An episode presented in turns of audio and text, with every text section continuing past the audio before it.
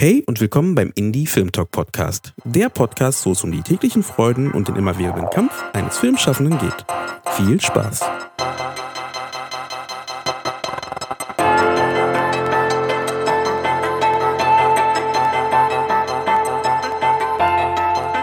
Diese Folge des Indie Film Talks ist eine weitere Sonderfolge in Kooperation mit der DFFB und dem Filmnetzwerk Berlin, die aber durch die aktuelle Situation durch Corona äh, nicht wie üblich im Kinosaal der DFFB zum Beispiel, sondern diesmal direkt über das Internet aufgezeichnet wurde.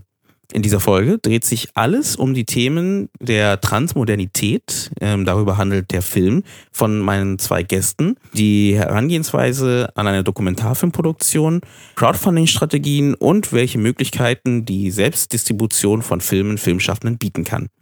Darüber spreche ich mit meinen Gästen, Creative Producerin und Regisseurin Halea Isabella Kala und Luisa Daringer. Also bleibt mir nur noch zu sagen, viel Spaß bei diesem Gespräch.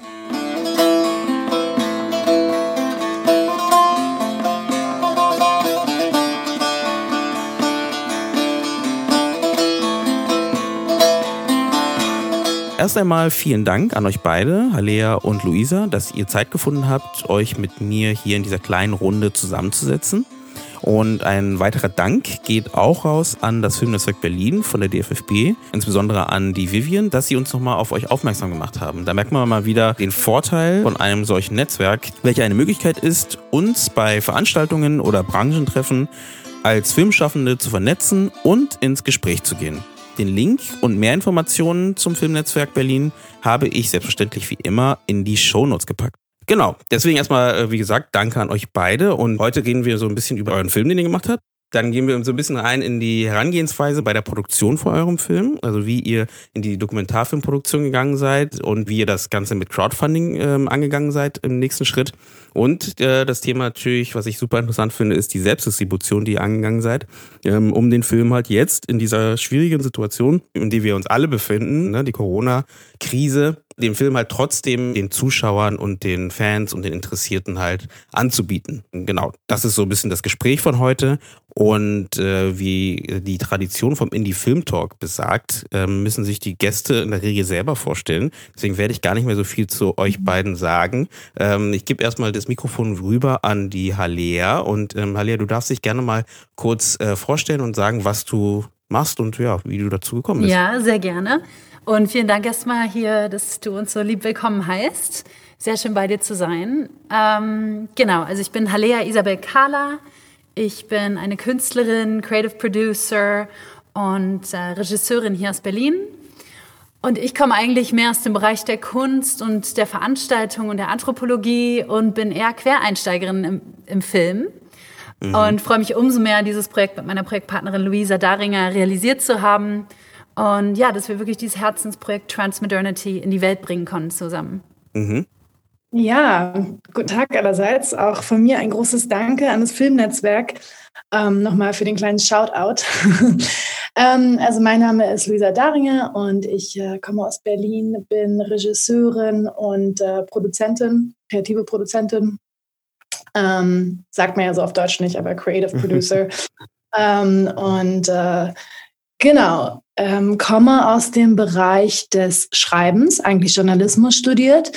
Hm, was ich damals gemacht habe, einfach weil mich äh, die Geschichten von Menschen interessiert haben und Schreiben an sich.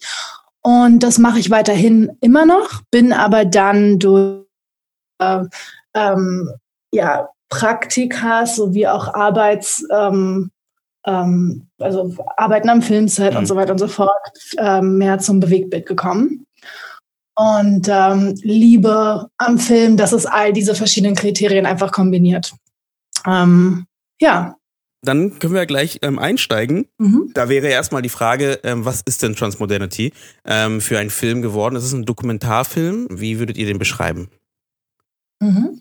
Also es ist ein, ich würde sagen, poetischer, äh, experimenteller Dokumentarfilm in Spielfilmlänge ähm, der sich zum Ziel gesetzt hat, auf unterschiedlichen Ebenen neu zu denken und neue Möglichkeiten für ein Miteinander ähm, zu ergründen und zu erforschen und das nicht nur inhaltlich, sondern auch in der Produktionsform äh, und ja, in der Form des Geschichtenerzählens. Also ein bisschen einen Gang runterschalten, ein bisschen langsamer, sinnlicher, ein bisschen das ähm, Publikum auch herausfordern, also auf unterschiedlichen Ebenen, ja, Dinge einfach mal anders machen. Die Thematik ist halt sehr äh, breit gefächert. Es geht in diesem Begriff Trans, die Transmoderne, den wir uns von, aus dem akademischen Bereich ausgeliehen haben, geht es quasi um die Transformation der, des Jetztes. Und wir haben einfach anhand von ähm, verschiedenen Protagonisten gezeigt, ähm, also die Aktivisten sind oder ähm, oder ähm, Ökologen sind oder ähm, im Bildungswesen arbeiten äh, oder Dramatherapeut, äh, eine Dramatherapeutin ist dabei. Ähm, wir wollten einfach durch diese Menschen zeigen, dass jetzt auch anders möglich ist. Und dazu will, möchte der Film inspirieren. Wie lange ging der nochmal? Der ging ja auch schon knapp eineinhalb Stunden, ne? Mhm, 91 genau. Minuten ist genau. jetzt der letzte Schritt. Genau.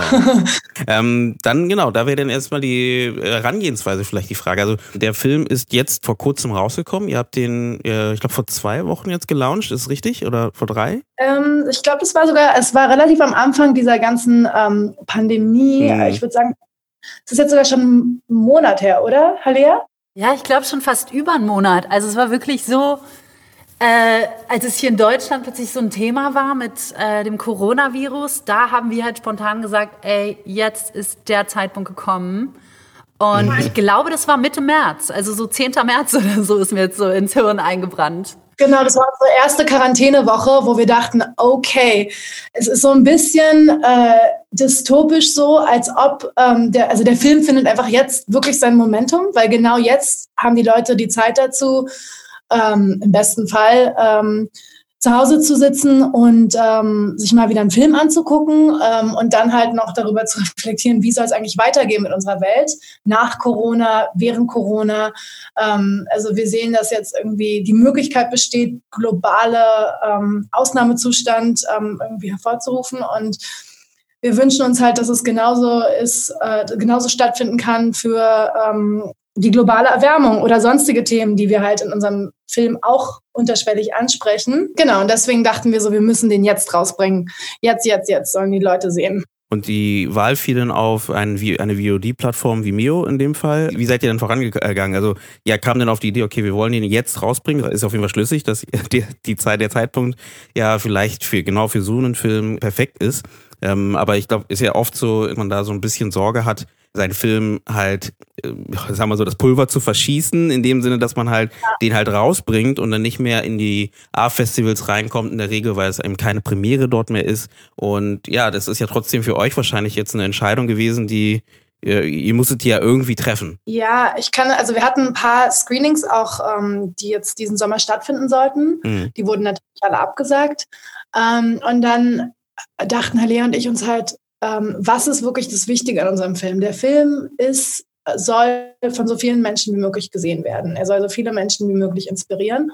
Und ob das jetzt nur, also in Anführungsstrichen nur, ähm, äh, Industrieleute sein sollen oder doch am besten einfach äh, jeder, der darüber stolpert. Ähm, wir haben uns halt dann für die zweite Variante entschieden, weil wir das irgendwie äh, wichtiger fanden, ähm, dass der wirklich fürs breite Publikum auch sichtbar wird. Und also es kamen einfach verschiedene Sachen zusammen.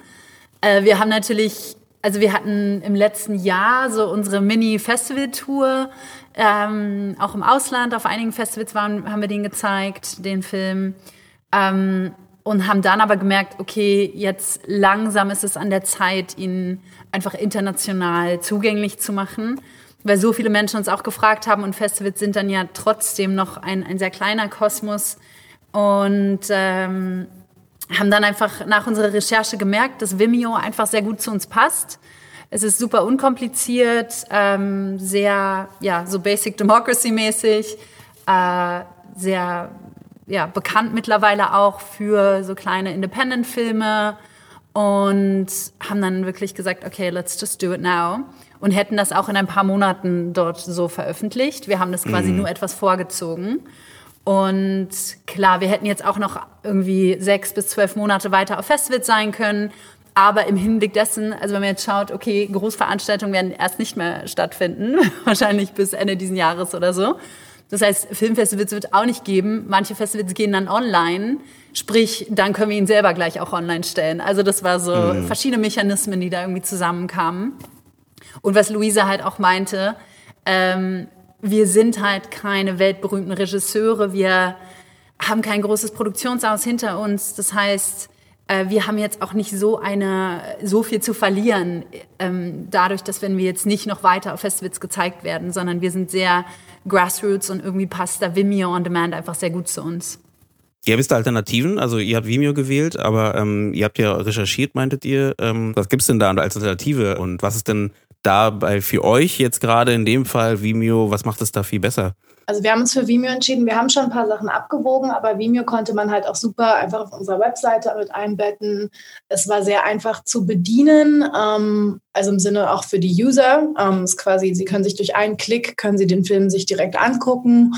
Ähm, es gibt nicht große, also es gibt schon Kosten, die wir an Vimeo abgeben müssen, aber nicht riesige Kosten. Ähm, also wir haben einfach so eine kleine Plus-Minus-Liste gemacht und dann äh, und wir sind mit Vimeo vertraut. Wir laden da selber unsere ganzen ja. Äh, Filmchen auch hoch. Und ähm, das heißt, es hat für uns auch diesen familiären Aspekt einfach. Und dann haben wir uns dafür entschieden. Mhm. Was, was wäre dann eine Alternative zu Vimeo?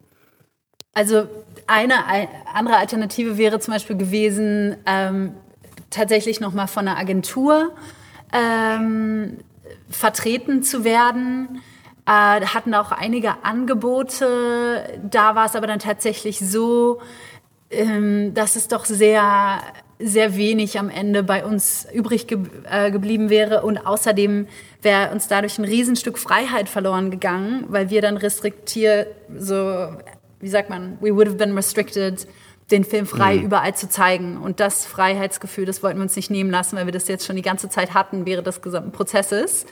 Und wie Luisa schon meinte, wir hatten, ich glaube, um die 20 Screenings jetzt in den nächsten Monaten, also auf Konferenzen, auf Kunstfestivals, äh, bei in, in kleineren Kontexten, äh, Kollektiven, Eco-Villages und so weiter. Also da war sehr viel, was wir selbst organisiert haben und was auch Menschen, die zu uns gekommen sind, die selber Screenings organisiert wollten. Und da haben wir einfach gemerkt, dass das ist in der Natur des Films, das ist ja auch diese Message, just do it yourself. Und das hat einfach letztendlich am besten zu uns gepasst. Und klar, wäre es jetzt ein anderer Film gewesen mit einer ganz anderen Thematik, hätten wir auch noch mal überlegt, ob wir nicht doch ähm, mit einer Agentur oder einem Distributor richtig zusammenarbeiten. Aber in diesem Kontext mit diesem Film äh, macht es so einfach am meisten Sinn. Oder YouTube gibt es natürlich auch, das haben wir auch überlegt. Und das wirklich so komplett ähm, Open Source mäßig umsonst freizustellen.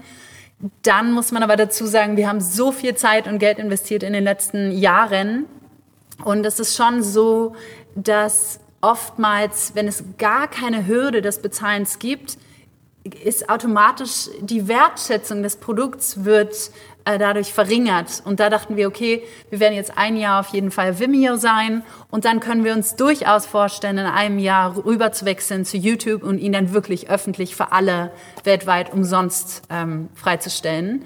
Aber an dem Punkt sind wir noch nicht ganz. Also wir, das ist erstmal so der, der Paid-Zyklus. Und dann schauen wir mal, wie es in der Zukunft weitergeht. Nee, wir, wir hatten auch wirklich überlegt, ähm, was für ein Preis ist machbar. Also wir wollten jetzt, äh, wir dachten, 4,99 Euro hat jeder mal übrig. Also egal, ob man sich jetzt einen Kaffee an der Ecke holt oder ähm, sich damit, ähm, also 4,99 Euro finde ich irgendwie, hat jeder zur Verfügung. Ähm, und ähm, es gab dann auch ein paar Nachrichten so, wieso stellt ihr das denn überhaupt für 4,99 ins Internet und äh, wieso dann nicht direkt for free, was wir auch irgendwann vorhaben. Aber ich meine, man geht für jeden Kinobesuch, man kauft sich für jedes Buch, kauft man sich äh, für Geld. Also irgendwie dachten wir so, ähm, wie gesagt, wir stecken da so viel Zeit, Energie, Liebe und Finanzen rein. Und deswegen dieser Weg. Und trotzdem wollten wir es halt ähm, auch affordable machen.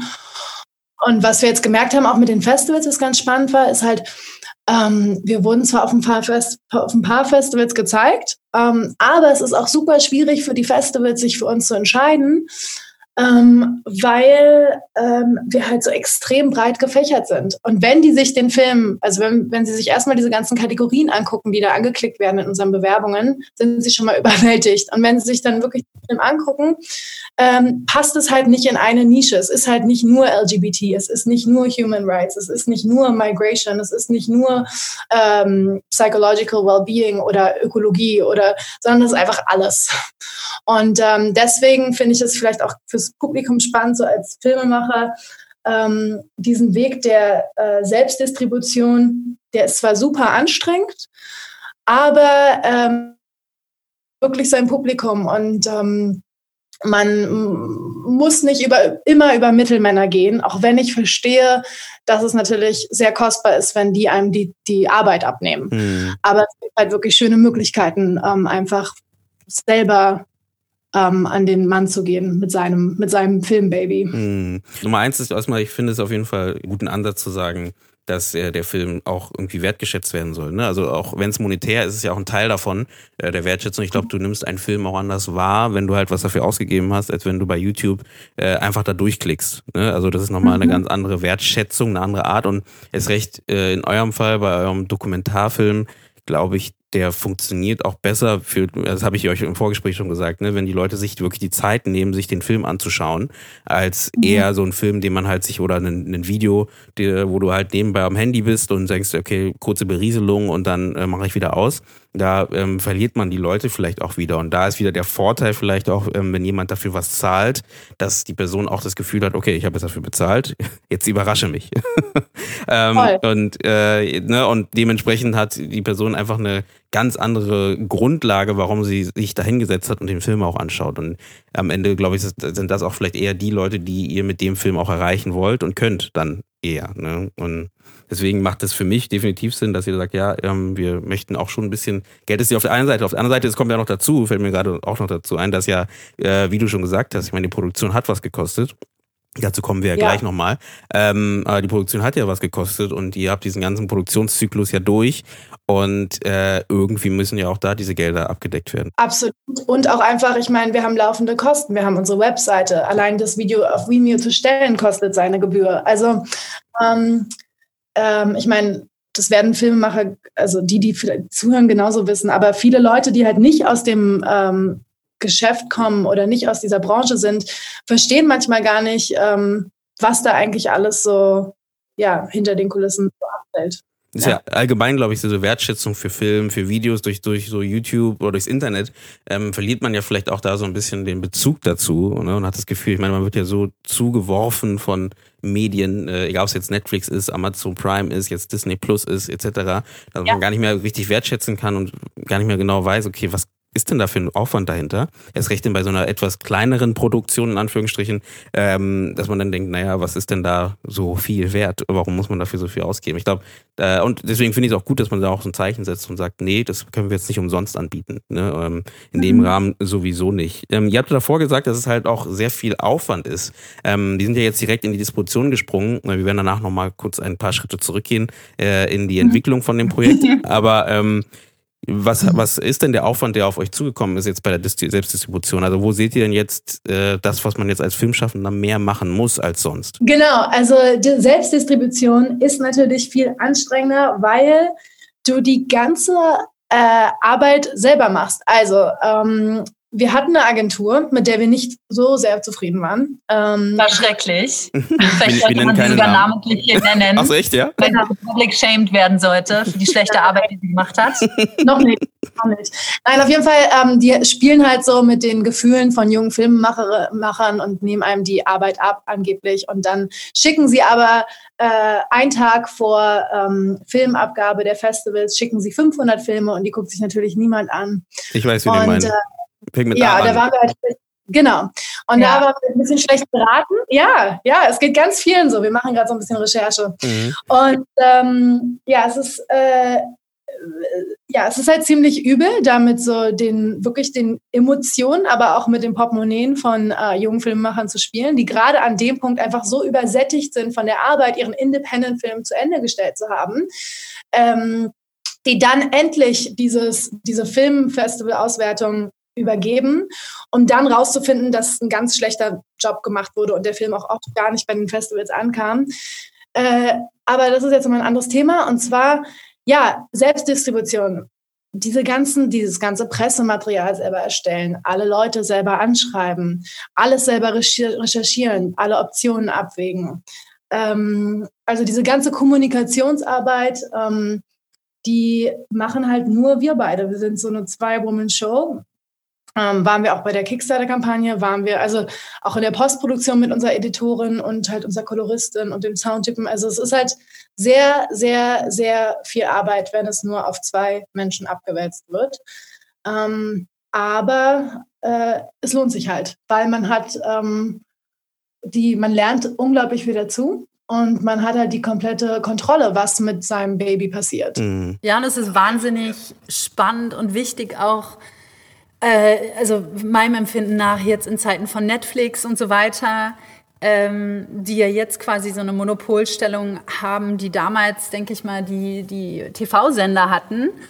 Und zu sehen, okay, alle gucken nur noch Netflix und ja, da gibt es mittlerweile grandiose äh, Filme, die gezeigt werden und auch weniger grandiose und interessante und relevante.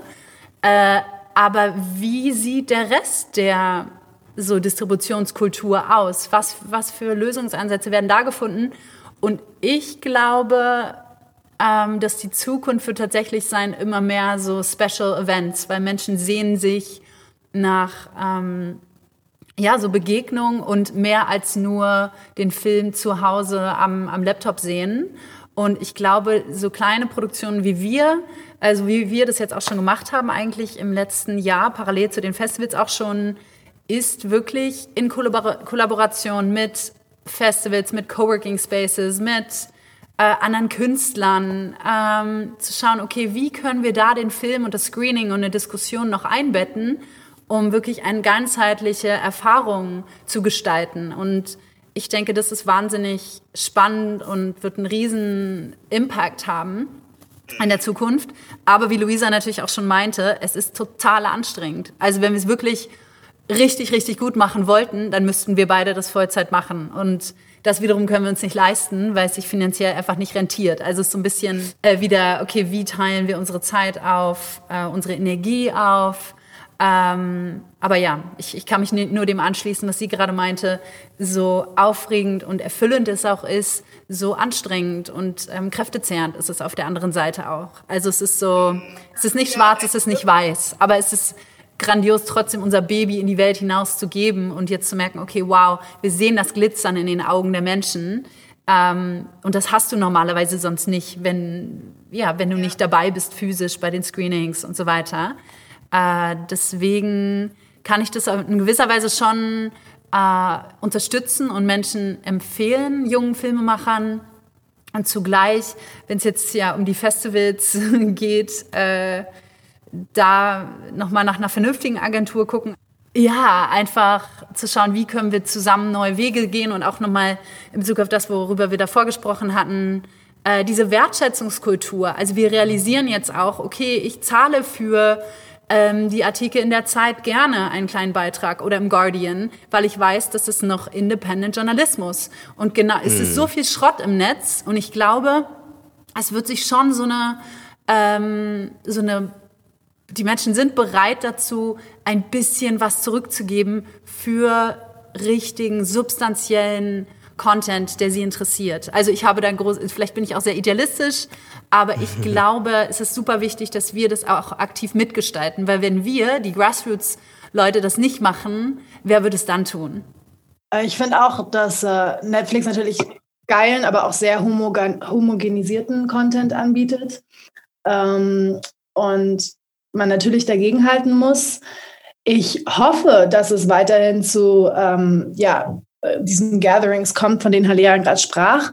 Ähm, ich weiß nicht, ich habe jetzt auch so ein bisschen das Gefühl, so in diesen Corona-Zeiten, dass es quasi Generalprobe ist für Trends, die schon vorher existiert haben, dass man sich doch leicht hinter seinem Laptop verstecken kann.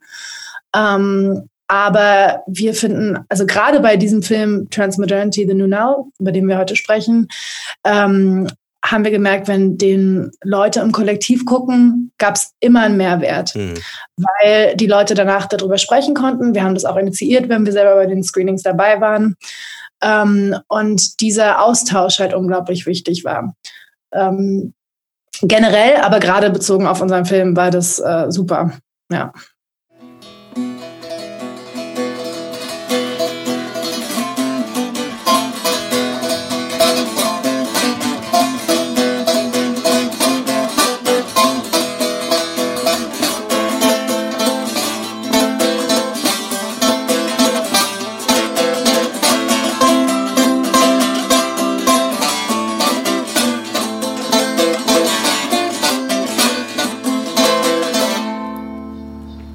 Think we're living in a moment of life of the world where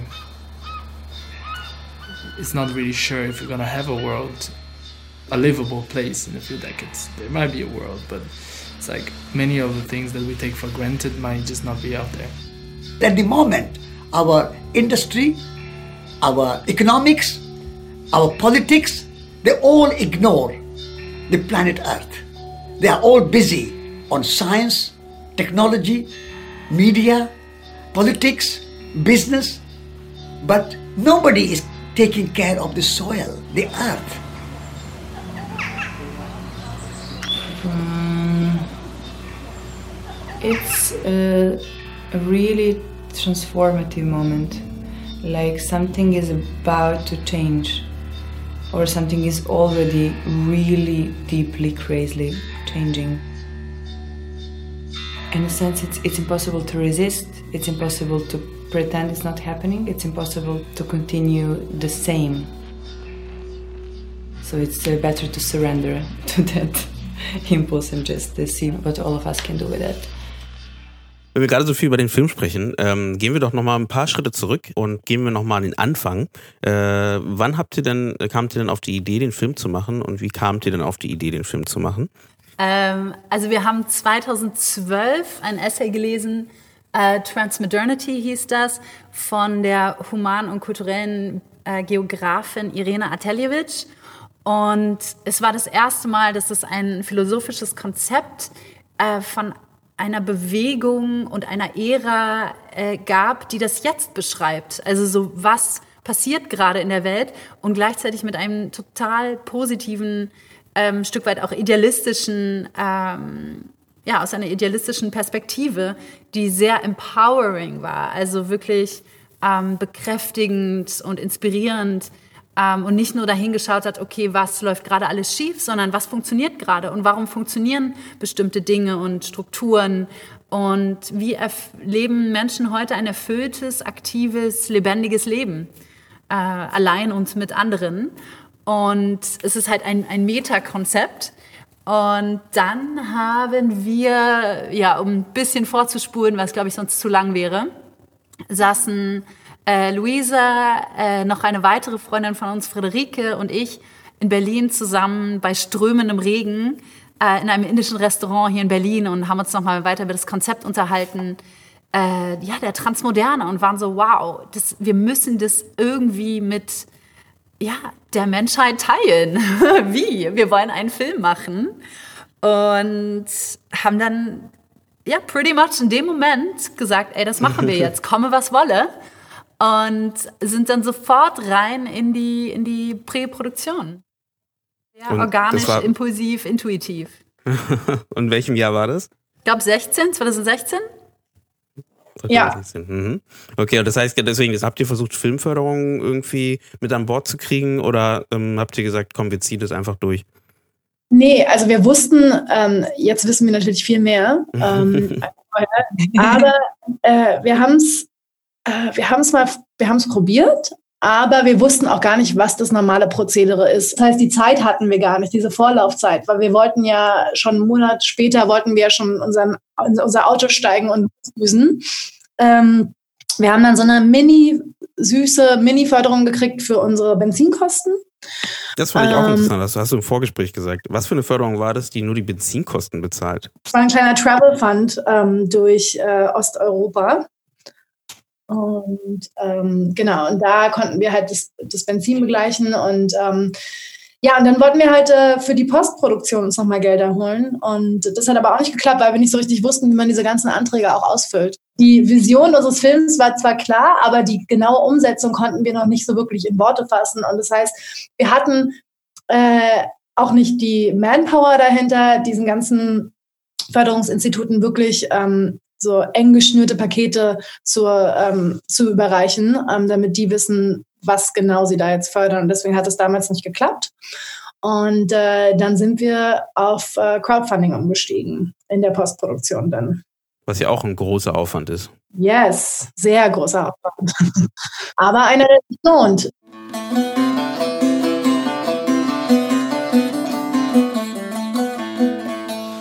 Früher waren Drogen einfach getrocknete Kräuter.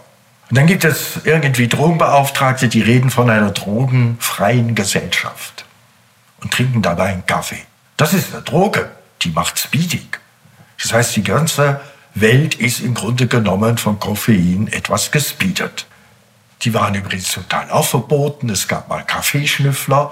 Das sind dann die Polizisten eingeritten und haben den beschlagnahmt, so wie es heute die Polizei macht, wenn sie Haschisch oder Gras riechen.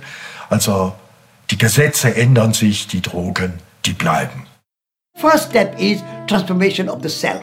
If we are part of this consumerist, materialist, capitalist society, and, and, and just consume, consume, consume, shop, shop, shop, and nothing else, uh, then we are not part of the solution.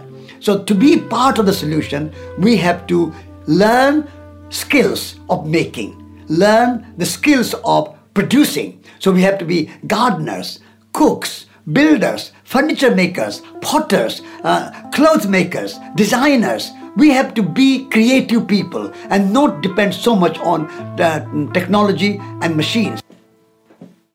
Genau, wir waren bei der Frage mit Crowdfunding und äh, ihr habt euch dann ins Crowdfunding für die Postproduktion reingestürzt und das ist ja natürlich auch nochmal ein Riesenaufwand äh, oder ein Riesenberg an Aufgaben, die ihr euch, äh, ja, weil viele Leute denken ja immer so, ja, Crowdfunding ist vielleicht die Möglichkeit, ja, an Geld zu kommen, aber der Aufwand, der damit verbunden ist, den, ähm, der wird oft so ein bisschen unterschätzt, habe ich so das Gefühl und mhm. ja, also einfach die Crowd oder wie, wie der, der erste Teil von dem Namen schon sagt, die Crowd irgendwie zu, zu, äh, äh, ja, so anzusprechen, dass sie Lust haben, einem auch wirklich zu unterstützen. Und ja, was habt ihr da gemacht? Wie seid ihr da rangegangen?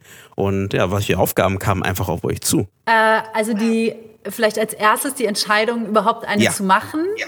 kam recht organisch irgendwie. Also es war klar, okay, äh, wir haben bis auf ein paar ganz kleine Förderungen ähm, kaum Geld gehabt und verwendet in, während des eigentlichen Drehs. Und dann in der Postproduktion war aber klar, okay, jetzt brauchen wir schon Geld, um das vernünftig und professionell auf einem guten Level ähm, zum Ende zu bringen. Äh, besonders war ja im ähm, Dokumentarfilm ist ja die Postproduktion das, wo dann die eigentliche Geschichte äh, ja, konkretisiert wird und erzählt wird, wo man ja im, beim Dreh eigentlich mehr sammelt. Und dann war klar, okay, Crowdfunding-Kampagne ist der ja, eigentliche Weg. Klar, man hätte sich jetzt noch mal für Förderungen und äh, Postproduktionsförderung und so weiter bewerben können. Aber wie auch schon ganz am Anfang des Projekts, wir waren ungeduldig. Wir haben es gespürt, wir hatten halt alle Zeit in dem Moment auch und haben gemerkt, ey, lass es uns einfach jetzt machen.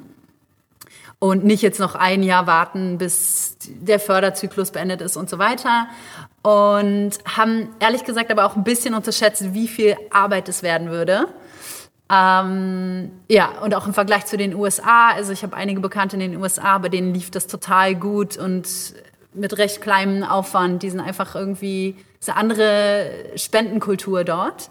Und hier in Deutschland ist es doch etwas holpriger und ja, wahnsinnig viel Kommunikationsarbeit. Also wir haben circa zwei Monate lang die Crowdfunding-Kampagne vorbereitet ich glaube, der eigentliche Kampagnenzeitraum waren, meine ich, irgendwie zwei Monate, oder Luisa? Ich glaube schon, ja. Ja, circa zwei Monate. Und dann, ja, die ganzen Nachbereitungen. Wir haben eine mhm. riesen Thank You Party, so Festival eigentlich veranstaltet und ähm, Poster und kreative, verrückte Dankeschöns und ziemlich wild. Und es hat tatsächlich, bis jetzt sind wir damit beschäftigt. Also wir schreiben auch jetzt fast auf täglicher Basis äh, sind wir in Kommunikation mit den Kickstarter-Leuten. Hier, die haben eine Frage, die haben eine Frage. Und natürlich will man das auch immer weiter bedienen. Ich finde, die, diese Verantwortung haben wir auch. Ähm, da dann nicht zu sagen, ach okay, jetzt ist der Film fertig, wir haben euch doch den Link geschickt, hier, macht mal. Sondern das wirklich zu schätzen und zu würdigen, auch wenn es damals nur 20 Euro waren, die von denen kamen. Und ja, aber ein wahnsinnig langer äh, Aktionszeitraum quasi. Hat sich jetzt, ja. Konkret war das, ähm, das das Video, was wir machen mussten, ähm, also was wir erstellen mussten, für, um uns vorzustellen, ähm, diese ganzen Sachen auszufüllen, über die Thank Yous nachzudenken, ähm, uns dafür zu entscheiden, dann halt immense Kommunikation. Und ich finde auch gerade bei Crowdfunding ähm, von Independent äh, Filmemachern oder auch anderen ähm, ja, Kreativschaffenden. Man kann es nicht so oft in seinem Leben machen, finde ich, weil man ähm, fragt ja auch schon häufig dann in seinem Bekanntenkreis rum oder in seinem so erweiterten Bekanntenkreis. Mhm. Und ähm, es waren Gott sei Dank nicht nur Freunde und Familie, ähm, aber es ist halt, es ist schon, man muss schon ein bisschen nerven. Also man ist halt, man muss halt ein bisschen nerven und man muss, es darf einem nicht peinlich zu sein, halt anderen Leuten äh, da nach Geld oder nach Unterstützung zu fragen. Und da muss man sich auch irgendwie überwinden. Und ähm, es war aber auch ein echt gutes, ähm, so eine kleine Marktforschung für uns, um zu gucken, ähm, also was wir da für Publikum ähm, erreichen und auch extrem interessant, wie weit, also wie, wie wirklich, was es dann für global für, für ähm, Unterstützer findet. Ähm, aus China, dann ein bisschen näher dran aus der Schweiz, aber also von überall, Australien. Ähm, und da ist es eigentlich ganz schön, noch mit dem in Kontakt zu sein. Ähm, gestern hatte ich gerade wieder eine E-Mail von einer, mit der ich vor zwei Jahren mal eine E-Mail geschrieben habe, wo ich ihr das Essay geschickt habe. Und sie hat sich gestern dafür bedankt und meinte irgendwie, es hat, hat ihr geholfen ähm, bei, bei, einer, bei einem Forschungsprojekt. Und das ist irgendwie schön, wenn man ähm, den Kontakt so ein bisschen hält. Aber spannend, ja. aber wie habt ihr denn rausgefunden, wie kam denn zum Beispiel der Kontakt nach China? Ähm, ja gut, ja, Film ist auf Englisch, das ist natürlich sehr hilfreich. Ähm, aber wie kam denn, ja, wie habt ihr denn die Leute erreicht? Also was habt ihr getan, um so viele Leute zu erreichen? Wie viele Leute, erstmal vielleicht die Frage, wie viel Geld habt ihr denn raisen wollen? Und wie viel habt ihr denn bekommen am Ende? Und äh, wie viele Leute haben euch denn da unterstützt? Also wir, unser Ziel war, glaube ich, 14.000 200 oder so und wir haben letztendlich äh, 15.500 oder so, also ähm, knapp über unser Ziel hinweg, was wundervoll war. Ähm, ein Tipp an alle Filmemacher, macht es nicht über Kickstarter, äh, weil Kickstarter ist so das Coca-Cola unter den ähm, Plattformen. Aber da hat sich jetzt auch in den letzten Jahren einiges getan. Aber es gibt sehr viel nachhaltigere äh, Anbieter, die auch weniger Gebühren nehmen. Ähm, ja, also da auf jeden Fall recherchieren, was für euer Land am besten passt. Aber damals war Kickstarter so das berühmteste und wir haben das gewählt, weil die meisten Leute es kennen und da auch dafür offen waren, ihre Kreditkartendetails einzutragen und so weiter. Also da muss man so ein bisschen überlegen, wo man jetzt äh, wen targetet.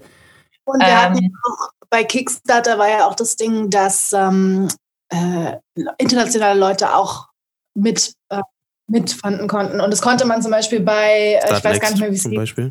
Start Next und dann gab es noch irgendwas mit Bang Bang oder so.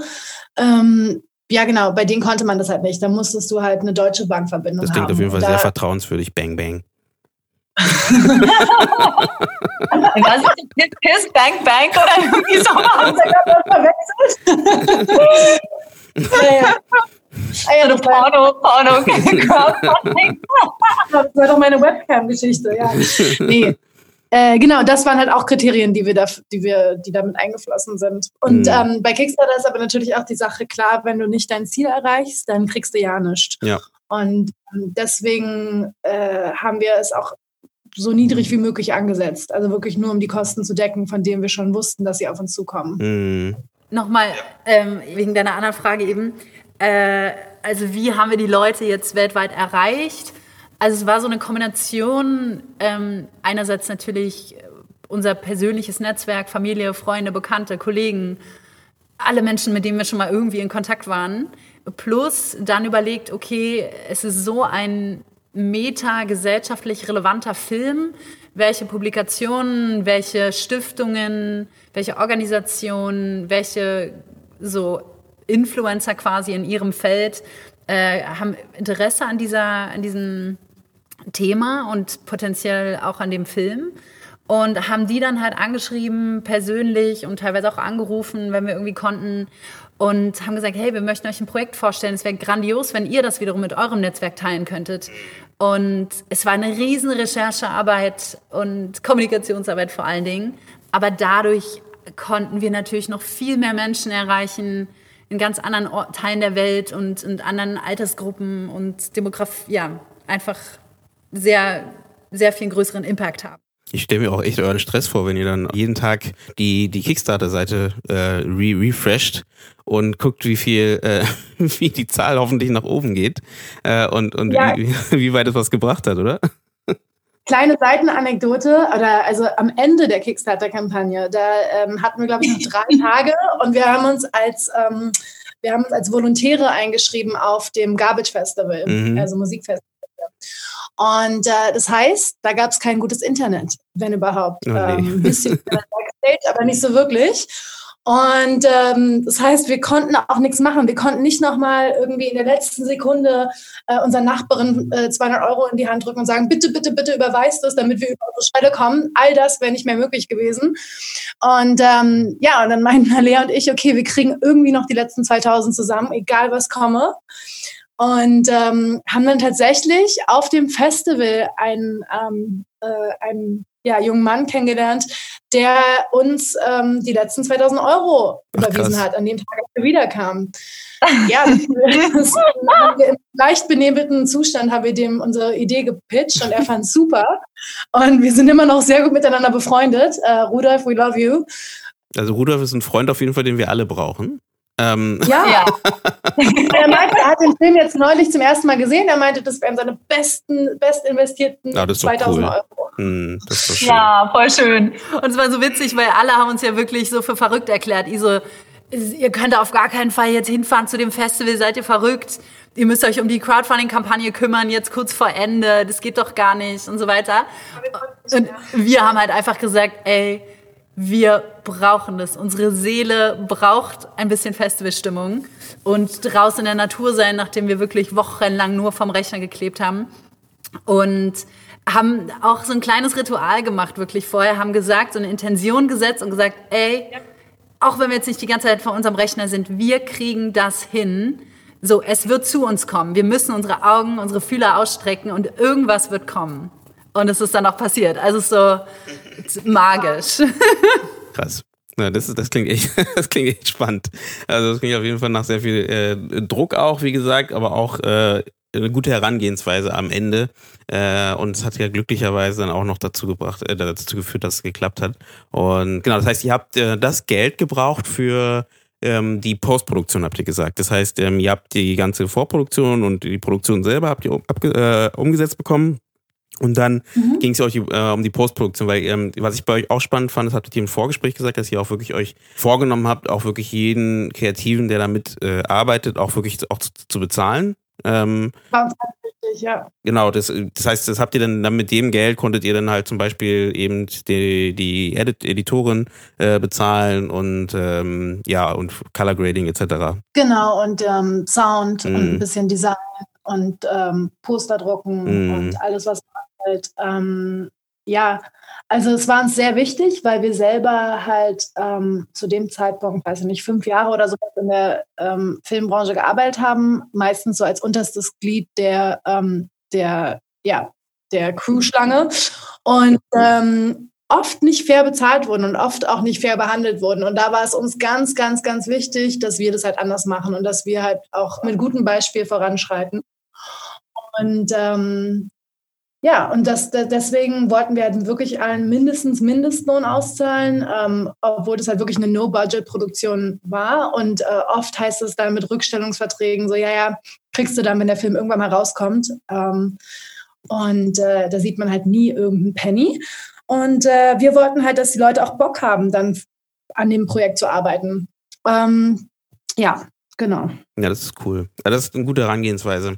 Und ähm, genau, das heißt dann, äh, jetzt, jetzt haben wir die Klammer ja geschlossen zum Anfang, wo wir waren. Das heißt, ihr habt den Film mhm. halt umgesetzt, ihr habt den äh, fertig geschnitten, fertig produziert. Habt ihr das Gefühl, dass diese, ähm, dieses Audience Building, weil das ist ja vielleicht auch nochmal so eine Sache, die ihr durch äh, ihr seid ja da vielleicht ein bisschen reingerutscht durch jetzt, dass ihr dann das Geld brauchtet für, das, für die Postproduktion, aber ihr habt automatisch ja so eine Art Audience Building, ja, das hast du ja auch gerade schon gesagt gehabt, äh, durchgemacht ähm, durch die Crowdfunding-Kampagne, dass das euch jetzt in der Distribution auch hilft, weil äh, diese Leute einfach da sind, den Film schauen möchten. Ja, haben wir tatsächlich, habe ich das Gefühl. Ähm, obwohl unser Audience noch sehr weit darüber hinausgewachsen ist. Ich habe vergessen, wie viele Bäcker es waren, aber es waren, glaube ich, dann doch nur 222 oder sowas, keine Ahnung.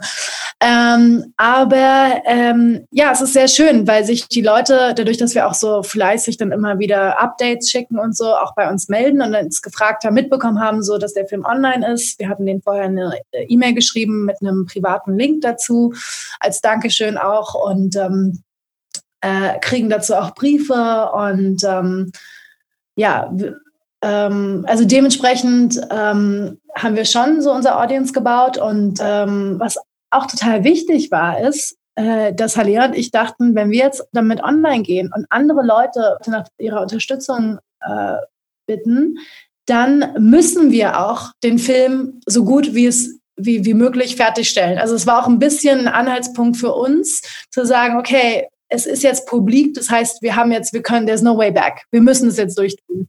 Und das fand ich irgendwie auch ganz wichtig in der Crowdfunding-Geschichte. Ja, also, also ich würde sagen, es gab schon sehr große Überschneidungen ähm, zwischen der Crowdfunding-Kampagne und unserem Audience jetzt für die Distribution. Ähm, die, es ist total schön, weil das, die Menschen haben ja schon einen krassen Bezug zum Projekt. Sie sind quasi ein Teil des Projekts. Also in der Form ist es total viel wert. Wir haben auch einen unglaublichen Typen aus Brasilien. Ähm, der hat sogar jetzt schon portugiesische Untertitel für uns äh, einfach erstellt oh, krass, ja. und mhm. hängt sich total rein. Das irgendwie bei den Vereinten Nationen Brasilien vorgestellt, den Film, weil er so sich da irgendwie, er brennt dafür. Und er sagt, dieses Projekt ist für ihn so brillant obwohl wir uns nie kennengelernt haben. Wir haben auch tatsächlich überhaupt keine Netzwerke in Common. Er war tatsächlich einer der wenigen, wenn ich mich recht erinnere, ähm, der uns tatsächlich einfach nur über Kickstarter oder so gefunden hat, weil er da so also, rumgeguckt hat. Ja. also es ist krass. Es gibt so ein paar Leute, klar, aus denen ich weiß nicht, wie viele Leute uns supportet haben, aber so 500 oder so. Und da gibt's ein paar, die stechen total raus. Die haben uns wirklich den ganzen Prozess über standen wir mit denen in Kontakt und haben uns unterstützt, in welcher Form auch immer. Und dieses Gefühl, also auch damals schon, als wir in die Postproduktion reingingen, so, wow, da ist eine Resonanz, die, die Menschen interessieren sich für dieses Thema, es ist irgendwie wichtig. Äh, das ist total schön und dass die Menschen in ihrer eigenen Freizeit sich reinhängen und äh, auf Screening-Ideen kommen und es ist ein sehr schöner, so kreativer Prozess. Mhm. Wie so ein Stück weit auch eine Community einfach, ähm, die du deinen Kickstarter ähm, ja über deine Bäcker kriegst. Genau, das heißt, äh, wie, was ist denn euer Gefühl von dieser ähm, die Art, wie ihr das Ganze jetzt distribuiert? Ähm, was, habt ihr das Gefühl, ihr würdet es wieder machen? Oder habt ihr das, weil du hast ja schon gerade so ein bisschen angedeutet, ähm, sowas wie Crowdfunding kannst du dir jetzt nicht vorstellen, dass du es jetzt immer wieder deine Projekte so fördern wirst, weil eben, wie du gesagt hast, ne, du musst halt irgendwie auch an deine Freunde ran, du musst alle da mhm. irgendwie mobilisieren. Ähm, hast du das Gefühl, dass du, äh, dass es mit der Distribution, so wie ihr jetzt gerade angegangen seid, ähm, dass ihr das weitermachen würdet, immer, äh, bei, bei einem weiteren Projekt? Ähnlichen Projekt, muss ich dazu sagen, vielleicht? Ähm, also ich, ich würde sagen, ja, so wie wir es jetzt machen, würde ich es weitermachen. Ich würde mir vielleicht statt das Geld in eine ähm, Agentur zu investieren, der ich nicht vertraue, also mhm. da würde ich mich wirklich sehr, sehr schlau drüber machen vorher und auch mit anderen Filmemachern reden, die unter, also bei denen mit ähm, in der, im Register sind. Mhm. Also wirklich vorrecherchieren und nochmal nachfragen und gucken, was die für ein, ähm, äh, was die für ein Image haben auf dem Markt. Und auch bei Festivals vielleicht mal anfragen, was da so die Erfahrung ist und äh, dann kann man sich schon für eine gute Agentur entscheiden. Ich finde schon, dass es ähm, in dem Sinne Arbeitsteilung ist, die Sinn macht. Aber ähm, wenn man das Glück nicht hat, würde ich das einfach ähm, selber machen, weil oft auch die Festivals zum Beispiel viel mehr darauf achten, ähm, dass personalisierte Bewerbungen für den Film kommen. Mhm. Und ähm, würde mir da aber professionelle Beratung holen oder vielleicht jemanden, der das für ein bisschen, für ein Schmal, also der das der das mit mir macht. Und dieses Geld, was ich der Agentur schicke, um 500 äh, Filme auf einmal rauszuschicken, das würde ich dann lieber einer Person geben, die mit mir diese Bewerbung schreibt hm, zum Beispiel. Das macht auch Sinn. Äh, macht auch Sinn. Also so ein kleines Team sich einfach ähm, um sich herum ähm, aufbauen und äh, ja, viel recherchieren, viel nachfragen und äh, vielleicht kommt man ja an eine super Agentur und dann würde ich das der auch auf jeden Fall ähm, gerne überlassen. Das ist so. Ach so, und was Screenings angeht, ja, ich finde es total cool, wenn man selber mitentscheiden kann und ähm, wenn man sieht, wo der hin, Film so hin will. Äh, und da kann man ja auch vielleicht einen Mittelweg finden, dass man ähm, sich selber einmischt, aber ähm, wenn man dann ein Team findet, dem man vertrauen kann, wo man auch irgendwie ähm, geschmacklich übereinstimmt oder so, kann man das sich auch gerne aufteilen. Also bin für alle, alle Varianten offen. Bei mir persönlich ist es, glaube ich, sehr projektabhängig. Also ich habe gerade diverse Projekte. Das ist, also ich hatte schon immer diverse Projekte, aber ich habe jetzt gerade diverse ähm, Dokumentarfilmprojekte, die ich unterschiedlich behandle, aber die parallel laufen, ähm, weil im Unterschied zu dem vorherigen mit Transmodernity ähm, möchte ich, glaube ich, schon längerfristig auf einem professionelleren, ähm, auf einer professionelleren Ebene arbeiten, weil es sonst einfach nicht nachhaltig ist. Ich möchte auch bald eine Familie gründen und kann sowas einfach nicht nochmal leisten in der Form unbezahlt. Ähm, es hat mich wahnsinnig wachsen lassen und you learn by doing and you, you know, learn by doing it the hard way in the beginning. Und dann wird es immer angenehmer und ähm, smoother einfach vom Ablauf her. Deswegen würde ich mich auf jeden Fall dem, was Luisa meinte, anschließen. Äh, definitiv ein Team aufbauen, nicht mehr versuchen, alles selber zu machen. Es, es, diese Strukturen sind wichtig, diese Arbeitsteilung, diese Konzentration, damit man auch wirklich inhaltlich viel mehr arbeiten kann, anstatt dann irgendwie hunderte von Mails jeden Tag an äh, Journalisten zu schreiben oder so. Also ich, ich glaube, das ist total wichtig, langfristig für auch Independent-Filmemacher, da zu schauen, okay, was kann ich machen? Und was muss ich machen und was können andere auch für mich leisten. Also da wirklich zu differenzieren, weil sonst verpulvert man all seine Energie und, ähm, und dann was die Distribution angeht, äh, also ich habe zum Beispiel ein großes Metaprojekt, das ich auf sehr hohem Niveau ziemlich ja, produzieren möchte und da würde ich auf gar keinen Fall die Distribution selber machen, weil da ist automatisch so viel Geld involviert und so viele Stakeholders und so weiter. Das, das geht gar nicht mehr. Und das ist eine sehr, sehr spannende äh, Lernerfahrung für mich. Und dann gleichzeitig mache ich aber einen sehr low bis no budget Film mit meinem Vater, gerade einen Dokumentarfilm. Und da kann ich mir durchaus vorstellen, es wiederzumachen. Also ich glaube, es ist so eine Kombination aus sehr gerne neue Sachen und andere Formen ähm, ausprobieren und damit experimentieren.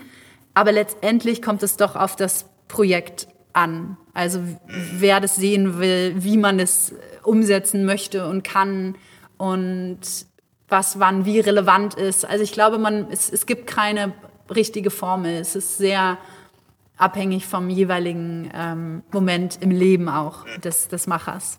Ja, und wir haben ja auch viel, viel dazugelernt und ähm, wir sind ja auch, wir haben ja auch direkt eine Langzeit, äh, also einen Spielfilm, Länge, Dokumentarfilm rausgehauen, anstatt erstmal ein paar Kurzfilme, mit denen wir dann auf Festivals waren, äh, mit denen man sich dann bei Förderungen ein, also versucht irgendwie äh, Geld zu kriegen und so. Wir sind ja überhaupt nicht den klassischen Weg gegangen und jetzt haben wir aber ähm, dieses ähm, Projekt was wir vorzeigen können. Und dementsprechend sollte es eventuell auch äh, hoffentlich demnächst einfacher werden. Ähm, hat sich aber trotzdem gelohnt, weil äh, ja, man lernt immer dazu. ja, und rückblickend, also muss ich schon sagen, also wenn man mich jetzt fragen würde, würdest du es jetzt quasi für Transmodernity anders machen? Dann würde ich sagen, auf gar keinen Fall. Ich würde es genauso nochmal machen. Ich würde es nur für die, das nächste Projekt nicht nochmal genauso machen. Aber wirklich jeder Moment, jeder jeder Fall, jeder Sprung in alle Richtungen, in die geilen, in die schwierigen Momente, es war es so krass wert. Und ich bin so daran gewachsen, an diesem Projekt, an diesem ganzen verrückten Prozess und äh, einfach so zu sehen, okay, wir können einfach unser Ding machen und das ist so ein so eine kraftvolle, geile Erfahrung und dann Unterstützung von so vielen Richtungen zu erhalten. Ähm, ist also ich kann es nur jedem irgendwie auch empfehlen. Also auch wirklich sich zu trauen, andere Wege zu gehen, obwohl es total hart ist. Und dann kann man ja immer noch zu dem eher klassischen zurückkehren oder so irgendwie eine geile Mischung finden. Mm. Ähm, das ist ja fast ein Schlusswort. Ähm Wir führen langsam das Gespräch zum, äh, zum Ende. Vielen Dank dafür. Ähm, für das Gespräch. Ähm, das war, fand ich super interessant. Und äh, auch, wie gesagt, eure Einblicke in diese äh, Welt von Kickstarter und äh, von der Selbstdistribution, weil auch, ich glaube, Kickstarter ist so ein Thema, wo viele eben überlegen, soll ich meinen Film dort starten oder soll ich, oder so, ne, soll ich da eine Kampagne starten?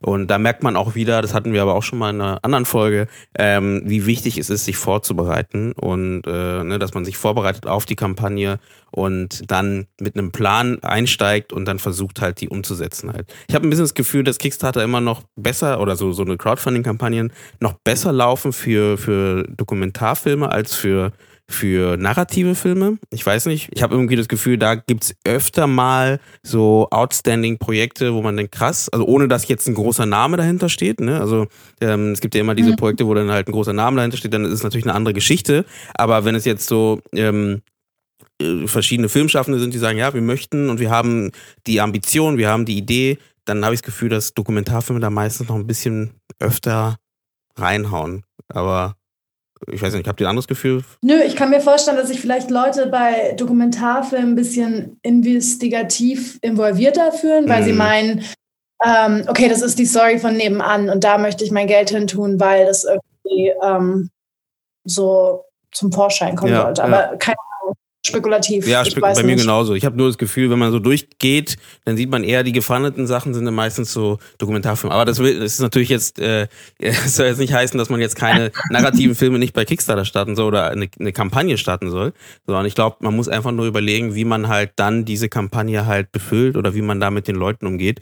Und vielleicht gibt's da noch nicht das Fallbeispiel, was man nehmen kann. Aber da glaube ich, wenn man da ein bisschen kreativ ist und versucht halt zu schauen, eben nicht nur in dem Fall ähm, den Film selber zu sehen, sondern zu sagen, hey, wie kriege ich den halt wirklich an den Zuschauer ähm, und an die Leute, die den Film auch sehen sollen dann hat man mhm. da vielleicht auch eine Möglichkeit halt dort halt diese Leute auch anzusprechen und ähm, deswegen auch hier das Gespräch, äh, warum ich es auch spannend fand, ist halt, ähm, dass ihr jetzt gesagt habt, nee, der Film muss jetzt raus, ähm, weil jetzt sind die Leute bereit, den Film zu schauen. Das ist auch ein Blick irgendwie in die Richtung von den Zuschauern, ähm, die ihr erreichen wollt damit. Und genau, ja. deswegen ähm, vielen Dank dafür und Genau, wisst ihr noch ungefähr, wie viele Leute denn äh, ungefähr jetzt den Film äh, geschaut haben? Jetzt über Vimeo direkt, also nicht jetzt in diesen, äh, nicht bei Festivals oder eben bei diesen Kollektiven schauen? Genau, also wir haben jetzt gerade mal in äh, der Vorbereitung auf das Gespräch nachgeguckt und es sind äh, 617 Stand heute. Stand heute. 21. Ne? Und das ist doch schon, ist mhm. auch echt spannend, ne, zu sehen, dass halt eben 617 Leute Lust haben, den Film über Vimeo äh, sich zu kaufen und sich anzuschauen. Ne? Also deswegen das ist doch schon auch eine, eine Leistung, finde ich, finde ich schon, ähm, die, die ihr da geschafft habt. Und jetzt komme ich wirklich zum Schluss. Ähm, ich bedanke mich ähm, bei euch beiden für das Gespräch und für die Zeit, die ihr ähm, einberaumt habt für das Gespräch. Und bedanke mich bei den Zuhörern für das Reinhören äh, in diese Folge. Und ich hoffe, ihr habt auch vielleicht ein paar Inspirationen und ein paar Ideen mitgenommen für eure Projekte. Vielleicht kann man das ja in irgendeiner Form mit einbauen und ähm, bedanke mich zusätzlich natürlich auch, ähm, da das ja die eine Kooperationsfolge ist, auch bei der DFFB und dem Filmnetzwerk Berlin für die Unterstützung bei dieser Folge und würde jetzt einfach sagen, ich wünsche euch allen viel Spaß und ähm, hoffe, ihr bleibt kreativ und wir hören uns in der nächsten Folge noch einmal.